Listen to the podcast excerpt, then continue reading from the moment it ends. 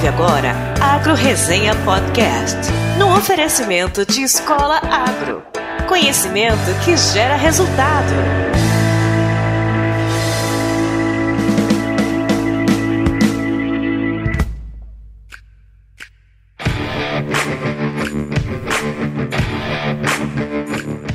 Olá, pessoal! Aqui quem fala é o Paulo Ozaki. Seja bem-vindo ou bem-vinda a mais um episódio do Agro Resenha. Como você sabe, a porteira desse podcast não tem tramela para quem busca se informar sobre assuntos ligados ao agronegócio.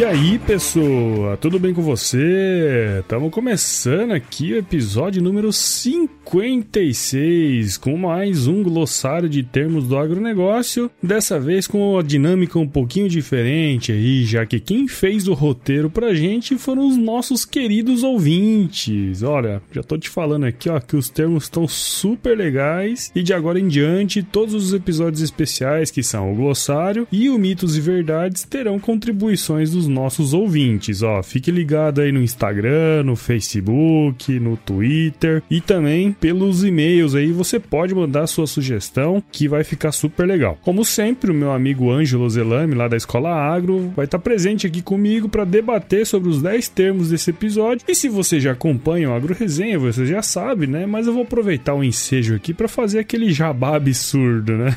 Já que a Escola Agro tá oferecendo aí 10% de desconto em qualquer curso online para os ouvintes do Agro Resenha, viu? Basta entrar no site www.escolagro.com.br, digitar o código promocional Agro Resenha tudo junto e adquirir aí o seu curso. Ó, puta mamata aí pros nossos ouvintes, viu? Chega lá que só tem curso bacana. E sem muitas delongas, eu também aproveito para agradecer ao mais novo padrinho do nosso podcast. Palmas aí para ele, senhora, que é o Diego Henrique Uroda, que já acompanha o podcast aqui já tem um tempo, praticamente lá desde o início. Muito obrigado, Diego. Agora o Diego se junta aos mais de 20 apoiadores do podcast que de pouquinho em pouquinho aí vai crescendo. Isso é um sinal de que a gente está andando pelo caminho certo. E se você acha que o conteúdo semanal do Agro Resenha vale o preço de uma cerveja quente na balada por mês, se torne um padrinho ou madrinha do projeto acessando www.padrim.com.br barra agroresenha. Isso aí tudo junto, beleza? Também quero agradecer aos mais novos membros do nosso site, que são o Kennedy Viana, Paulo Regis e Maria Borgato. Muito obrigado, turma. Com vocês, agora já temos quase 200 membros que recebem semanalmente todas as atualizações do nosso podcast diretamente por e-mail. Aproveito para dizer que você também pode mandar um e-mail para agroresenha.gmail.com e lá você tem todo o direito de elogiar o podcast, falar mal dele, me corrigir ou qualquer outra coisa, cara. Só não deixa de participar, beleza? E se você ainda não é membro do nosso site, acesse www.agroresenha.com.br/membros e se cadastre. Além disso, você pode receber todos os episódios pelo WhatsApp. Basta acessar bit.ly,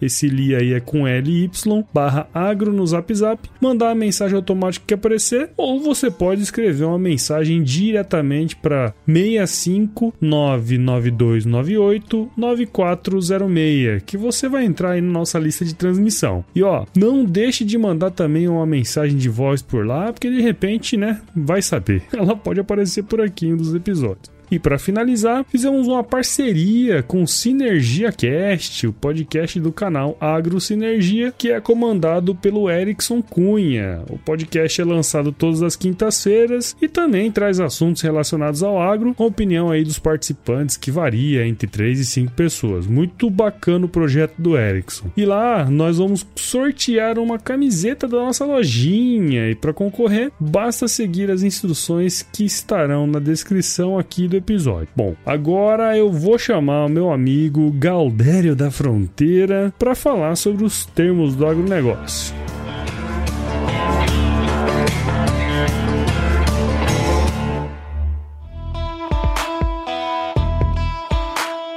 Bom, tô de volta aqui com esse gaúcho da fronteira, Galdério, maluco. Ah, semana foi o, o dia do gaúcho, cara. Como é que você se sente? Me sinto bem.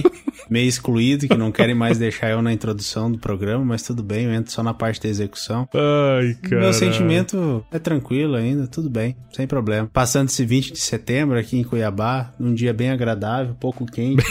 Tomou um mate? Com certeza. No ar-condicionado no 17, deu pra tomar chimarrão. Ô, oh, nem sabe, tô sem mateira, porque roubaram a minha mateira. Ô, louco, sério é... mesmo? Roubaram como? Sentimento, sentimento. Quebraram o vidro do carro e levaram a minha mateira. Sério, velho? Não tava sabendo disso aí, não. Estou muito sentimental por não estar com a minha mateira e meu Pô, chimarrão. Até eu tô sentimental por você agora. Aquela matéria é mó da hora, era mó da hora, velho. Tô recebendo ajudas, viu? Se quiser ajudar pra comprar, não tem problema nenhum, pode me ajudar. Vamos abrir um, um canal pra você lá no Padrim. Vamos comprar a mateira pro anjo. Ajude o anjo a comprar a mateira. é uma boa. E aí, cara, como é que tá lá a Escola Agro, velho? Tá bom, trabalhando bastante. Novidades aí. Muito bom, velho. Então vamos começar esse glossário de termos do agronegócio, que essa semana tem um, uma dinâmica diferente, né, cara? A gente conseguiu aí 10 termos que uh, os nossos ouvintes mandaram pra gente. Isso é muito legal, né, cara? Bombou no Instagram, hein? Show de bola. Então vamos começar aqui com o meu amigo Caio Zitelli. Ele teve aqui no programa também, há um tempo atrás, falando de controle biológico aqui. E depois disso ele fez o próprio podcast sobre entomologia, que chama Bug Bites Podcast, que é muito legal. E o Caio Zitelli é engenheiro agrônomo, tem 25 anos e é lá de Piracicaba. Ele mandou duas sugestões de termos aqui. Um deles é pragueiro e o outro é reboleira. É tudo mais ou menos ali na, na área dele, né? Vamos começar com um pragueiro, então. Pragueiro, de acordo com as definições dos autos da internet, pragueiro é a pessoa que sozinha ou em dupla são responsáveis por avaliar as intensidades de ataque de pragas e densidades de inimigos naturais nos talhões. Você conheceu algum pragueiro já, Gil? Eu já fui pragueiro. Quem nunca, né, cara, andou na lavoura pra contar. Vai lá, antes dava pra dar migué, né? A gente entrava na comecinho da lavoura, dizia que tinha olhado a lavoura inteira. Agora, programa de GPS, não, tem os pontos, tem que chegar lá no ponto, fazer. Não ficou fácil a vida não, de pragueiro mais pragueiro agora, agora, não, O cara pegava a motinha, entrava no meio do mato lá e boa. Dormia umas quantas horas depois. Sacanagem que os caras faziam um excepcional trabalho, que é muito fundamental, até mesmo para que se utilize menos defensivos, é porque com a, uma boa atuação deles, é, consegue se entrar realmente quando se tem a necessidade. Então são pessoas ímpares dentro da, da agropecuária como um todo. É super importante, né? Nas lavouras, ele levantar esses dados, eles que vão ditar o ritmo das aplicações, inclusive, né, cara? Exatamente. Que tem tudo a ver com rentabilidade. Se você aplica mais do que precisa, primeiro, você está correndo um risco biológico, né? Vamos dizer assim, e também prejudicando a rentabilidade do negócio. Então, é uma atividade super importante dentro do processo produtivo, principalmente na agricultura, né? Então vamos pro próximo que é reboleira. A reboleira, ao contrário do que muitos podem imaginar, não é um termo associado a Beyoncé, tá? Beyoncé foi top. Ela não é uma reboleira?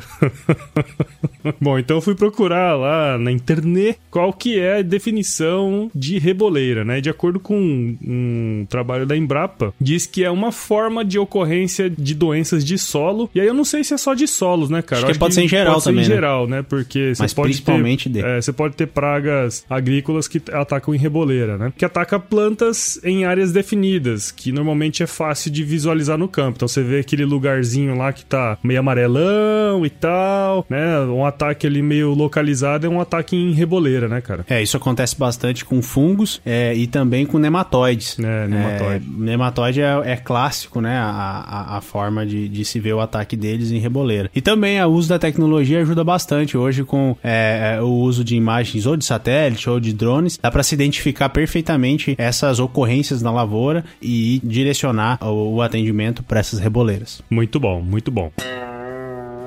Então vamos passar pro próximo ouvinte. Vamos lá então. Nosso amigo Eduardo Vaz, engenheiro agrônomo, 29 anos aqui de Cuiabá, Mato Grosso. Ele falou sobre a adubação canela seca. Então o que seria essa adubação canela seca? Ela é uma adubação em que o produtor acaba utilizando uma base mínima, ou seja, uma quantidade menor de fertilizante do que teoricamente seria o recomendado. Isso acontece por vários motivos, dentre eles pode ser o fertilizante mais caro, então um ano em que ele acaba potencializando o custo de produção e o produtor acaba utilizando menos para conseguir ter lucratividade e utiliza o chamado estoque no solo, é, que existe, né, a fertilidade no solo, ele acaba utilizando esse ano é, em detrimento de uma lucratividade ou até de poder ter lucro. Ele é utilizado em várias culturas, mas a, no centro-oeste como um todo, é, no Brasil também, principalmente é, nas produções de segunda safra, aonde o risco acaba sendo muito grande e em um determinado momento, se o custo fertilizante está muito alto, ele acaba utilizando a adubação canela seca para diminuir seus custos e não ter problemas com a lucratividade. E assim, não é uma regra, né, cara? Cada um vai fazer isso da forma como achar melhor e tal, mas isso acaba acontecendo até para favorecer a lucratividade do negócio, né, Dick? É, exatamente, por mais que, vamos dizer assim, tecnicamente não seja não adequado, faça sentido, não né? faça sentido, mas às vezes em questão de lucratividade o produtor acaba utilizando. Então vamos pro próximo ouvinte aqui, que é nada mais, nada menos que o meu amigo Rui Oliveira, que é engenheiro florestal, tem 33 anos, é aqui de Cuiabá e também é o papai da Heloísa. Muito lindinha a Heloísa, por sinal, viu? Ele mandou duas sugestões aqui também, e uma delas é Juquira e a outra é área consolidada. Bom, ele mandou essa aqui também porque ele trabalha com essas coisas, né? Então fica mais fácil do cara pensar, né? Mas Juquira é um termo que a gente usa muito, por exemplo, no, no campo, quando você não faz, você deixa aquela área em pousio lá e o mato cresce e tudo mais, né? Então a juquira é aquele mato que cresce lá no campo indiscriminadamente. E a palavra, ela é meio parecida com junqueira, que também na origem tem a mesma, o mesmo significado, vamos dizer assim, que é o, o sobrenome, né? Junqueira. é, então essa, essa, essa juquira, ela pode ser rala, mole ou grossa, mas ele é aquele famoso juquirão, né? Quem chega lá no campo e tá aquela juquira danada lá.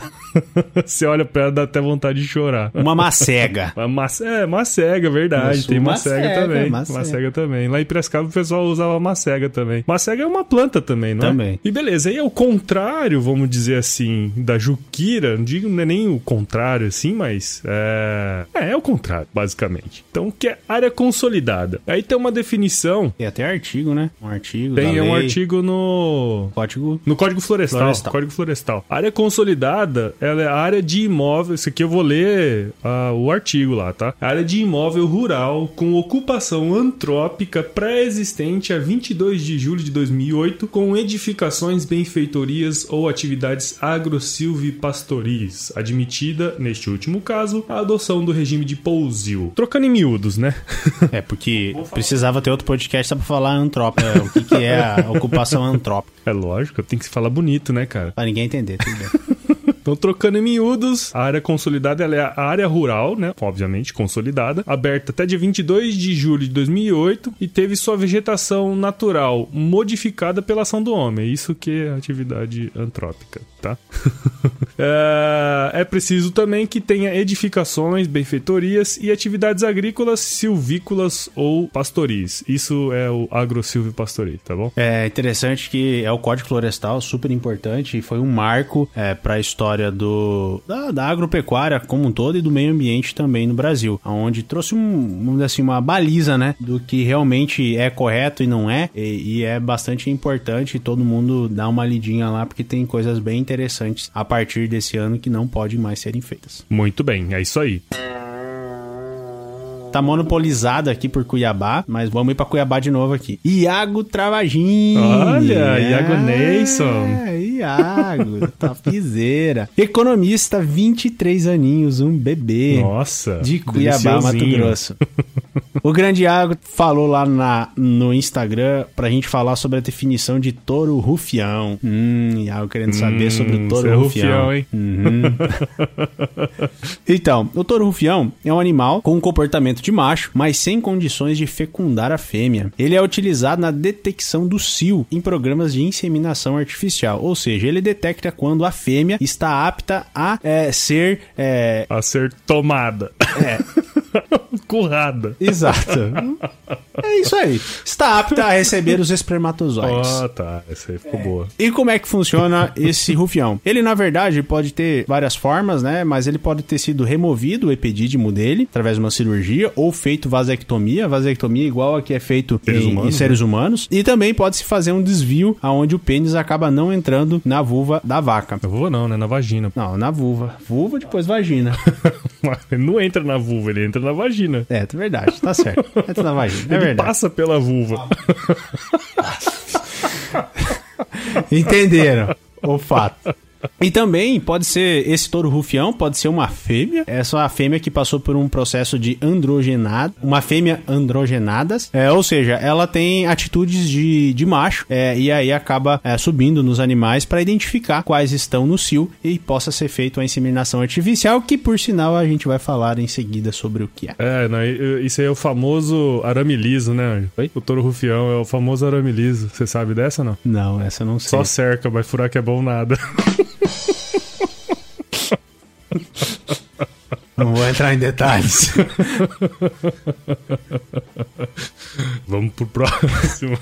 Essa foi boa, velho. É, foi, foi ótimo. Não é verdade, na verdade, porque se ele tiver com o epidídimo cortado a vasectomia, ele fura sim. Ah, ele dá uma furada. É, dá uma furada. É Mas tudo bem. 100%, Mas Vamos pra 90% frente. isso aí. Exato.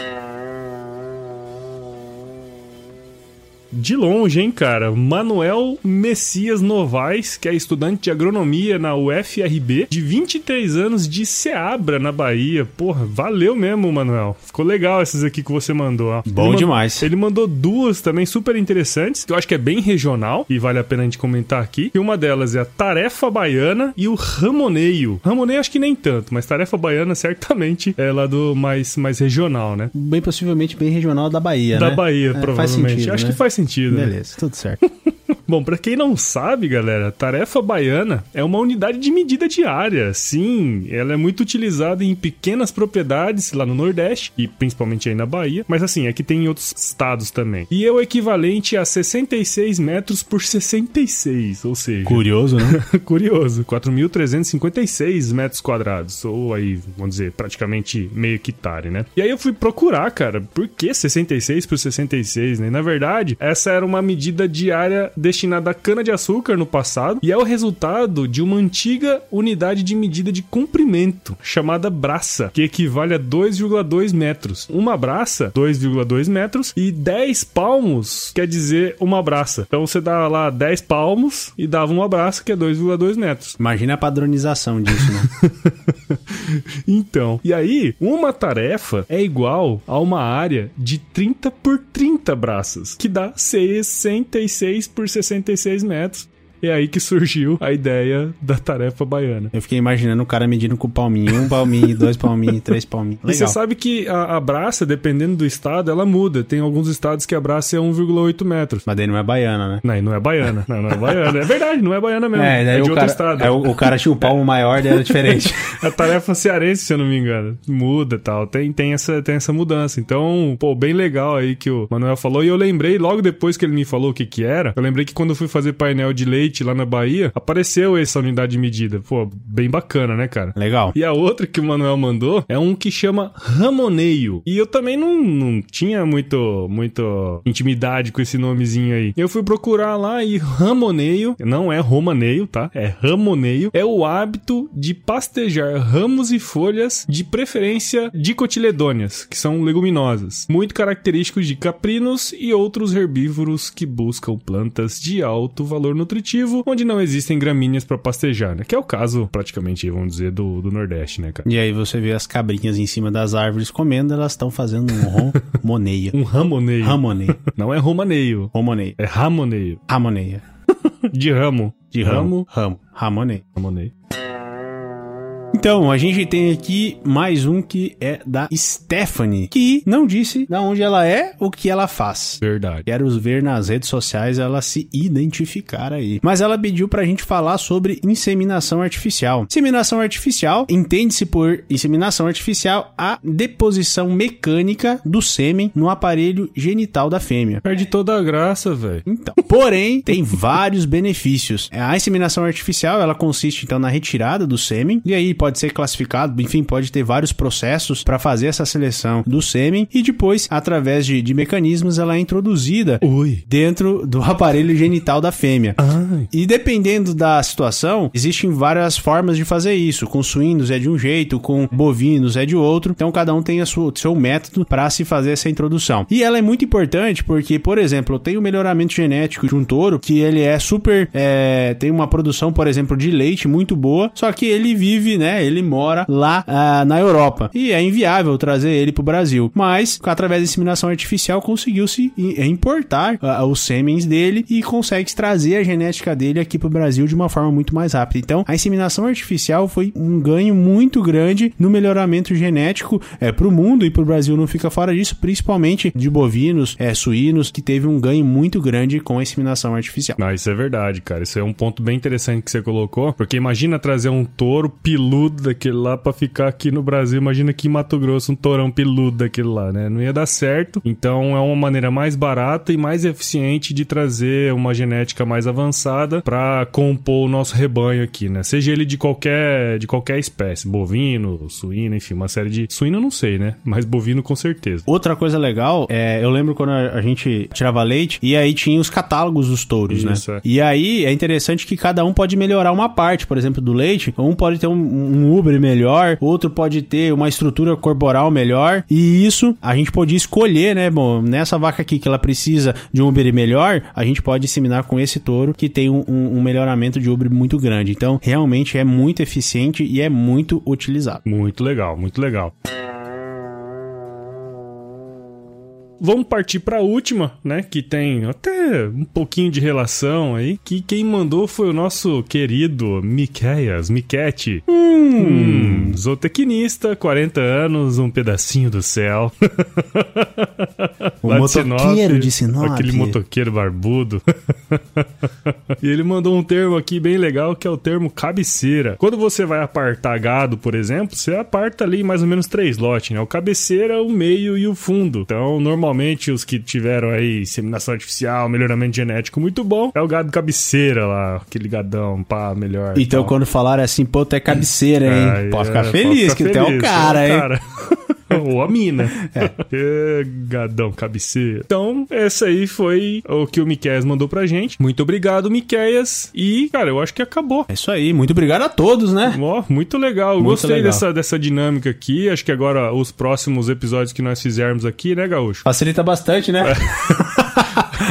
Além de facilitar o trabalho, a gente entende aí quem que tá conversando com a gente, quem que tá escutando nossos episódios. E é super legal essa interação que a gente tem com o ouvinte. Espero que vocês continuem mandando as suas sugestões, tanto para termos do agronegócio, como para mitos e verdades, né, Ângelo? Próximo aí é próximo. mitos e verdades daqui 10, na verdade vai ser daqui 9 episódios, porque a gente teve que passar um pra frente, mas quem tiver, vou colocar lá no Instagram, no Facebook, na onde for aí, pra gente pegar algumas ideias e dicas dos nossos ouvintes. É isso aí, pra gente abrir pro país inteiro aí, falar suas particularidades, seus termos e seus mitos e verdades na agropecuária brasileira. É, então. Agronegócio, Se- na é, verdade, Senão né? fica tudo a gente fazendo aqui e tal, né? E de repente a gente não pega as particularidades do Brasil, que é muito grande, e a gente sabe que tem muita coisa acontecendo no Brasil inteiro, principalmente no nosso setor, né? É isso aí, show de bola. Muito bom. Então, fica daquele jeito, né, cara?